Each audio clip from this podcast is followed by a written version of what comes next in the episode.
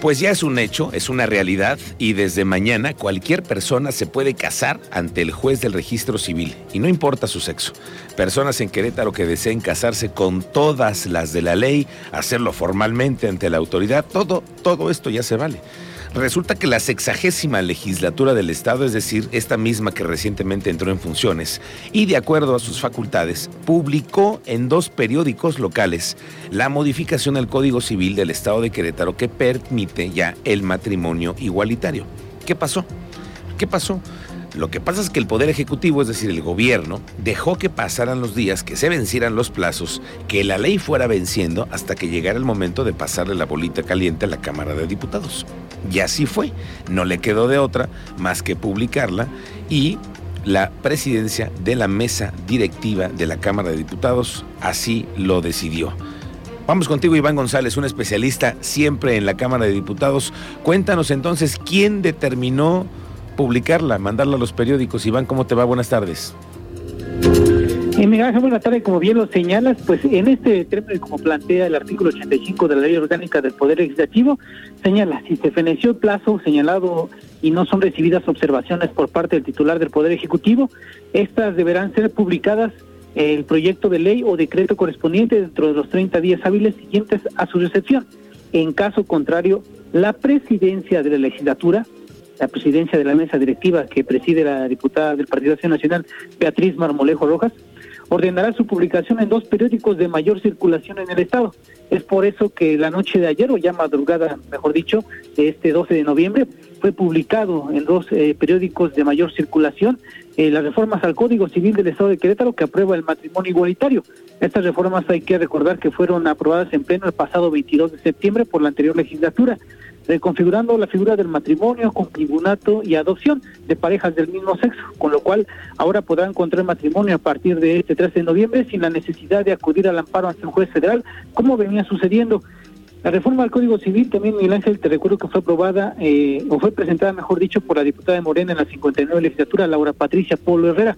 Había permanecido casi tres años en la congeladora hasta el 21 de septiembre, que fue aprobada por la Comisión de Desarrollo Social, Grupos Vulnerables y Vivienda del Congreso del Estado, que presidía la panista Daniela Salgado. Y es que hay que recordar que un juez federal ordenó al Poder Legislativo eh, iniciar con la discusión de estas reformas, tornarla a, a su aprobación ya sea a favor o en contra en pleno. Y bueno, la decisión la conocemos, el 22 de septiembre fue aprobada por mayoría, o prácticamente la mayoría, por un 80% de los votos que requería estas reformas y fue turnada el primero de octubre al Poder Ejecutivo. En ese entonces recién había tomado protesta Mauricio Curi González, tenía 30 días para su publicación, feneció el tiempo y entonces eh, la noche o la madrugada de hoy fue publicado en dos eh, periódicos de mayor circulación en el Estado. Y bueno, en, contraparte, hoy la presidenta de la Comisión de Desarrollo Social Grupos Vulnerables, la panesa Verónica Galicia Castañón, señaló que no se podía seguir postergando la publicación de reformas al Código Civil que legalizan el matrimonio igualitario.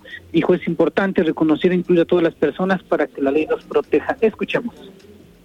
Muy buenos días. Pues sí, o sea, nadie, nadie está encima de la ley, ¿no? Y hoy lo estamos viendo, hoy ya es algo que, que se necesita debido a que pues es un sector de la población también de aquí del estado y pues la ley los protege también.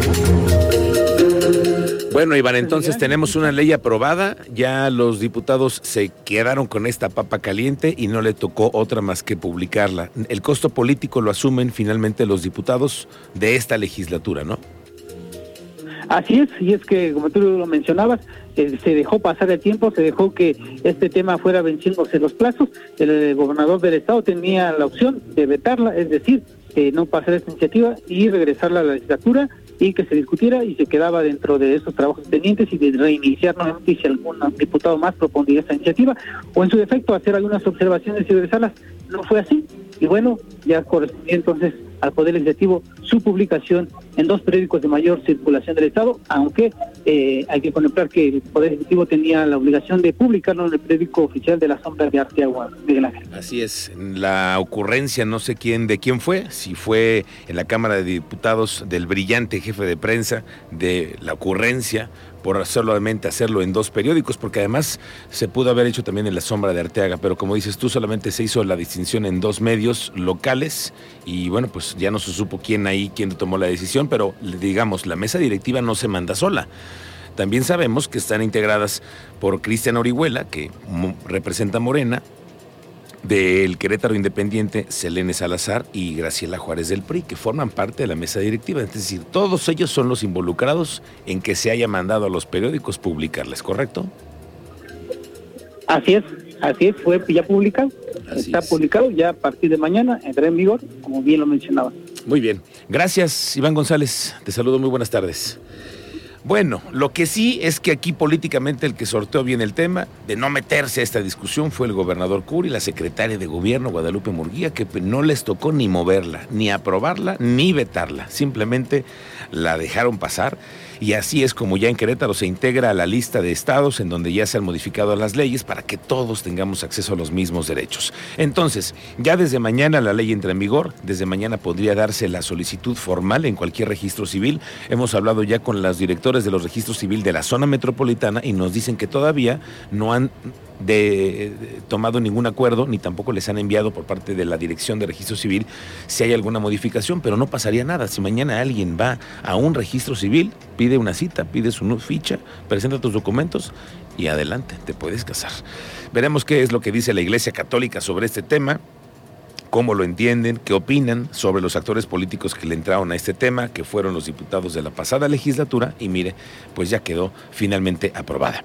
Sobre esto, a través de un comunicado, el Frente Queretano señaló que la publicación el día de hoy de la reforma al discriminador Código Civil, como dicen ellos, es un mensaje a toda la ciudadanía queretana de que con la participación ciudadana y usando los instrumentos legales del Estado mexicano, ya se pudo lograr que las instituciones se movieran y cumplieran con la obligación de construir, promover, respetar y proteger los derechos humanos de las personas. Bueno, aquí hay una buena noticia o un tip para ayudar a los adultos mayores, las personas con discapacidad de adultos mayores que buscan obtener ingresos con diferentes productos gastronómicos y artesanales, los cuales se van a exhibir en el mercadito de la Secretaría de Bienestar, va a ser en la delegación Querétaro, ahí en la zona del centro sur. La delegación se va a habilitar para que se coloquen los stands los días martes, cada dos semanas, y con ello puedan seguir siendo productivos. Por cierto, Hoy queremos mandarles un saludo muy especial hablando de mercaditos. Hablamos hoy del Mercado de la Cruz, porque hoy están de fiesta, nuestros amigos están cumpliendo 42 años de ser un mercado icónico en esta ciudad. Yo tengo que confesar que es mi favorito, por mucho, por la asesina que vende mi amigo Carlos por eh, la verdura y frutas que vende el primo con toda la banda que trabaja ahí con la güera en Isabel, por la barbacoa, por los mariscos, por las gorditas de migaja de Lupita, y Toño, o los tacos de Don Chamorro. Esos también como me gustan. Y ya ves cómo hay fila, ¿eh? ¿Cómo hay fila? Logro, están llenísimos siempre que me toca ir. Yo siempre voy entre 10 y 11. Tú como quieras estás levantando el rating, dices, ¿no? Sí, sí, sí, sí, pero de como quiera les caemos los fines de semana ahí. Teniente Mérida está ya en la fiesta. ¿Cómo te va, Teniente? Buenas tardes, te saludo. Muy buenas tardes, Miguel Ángel. Pues es un mercado inaugurado en 1979, el antiguo mercado viejo, era el mercado de los de abajo, ubicado en el templo de Sangremal, al templo de la Santa Cruz. En estos momentos se va a llevar a cabo una misa. Eh, posteriormente tienen a las 2.30 más o menos la inauguración de la exposición fotográfica eh, con cronología del ayer y hoy esta exposición va a estar todo el mes de noviembre ah, ahí en la zona de carga y descarga del mercado para que usted pueda visitarla, pueda conocer el ayer y hoy de este mercado que le refiero desde 1979. Colorido el mercado, puede encontrar todo lo que busca de las materias primas, todo lo que necesita en casa, ahí lo puede encontrar en el mercado de la Cruz y cerca de las 3 hay una entrega de reconocimientos y por si alcanzan y se deciden, 3.30 más o menos la comida y a las 4 la rifa entre locatarios.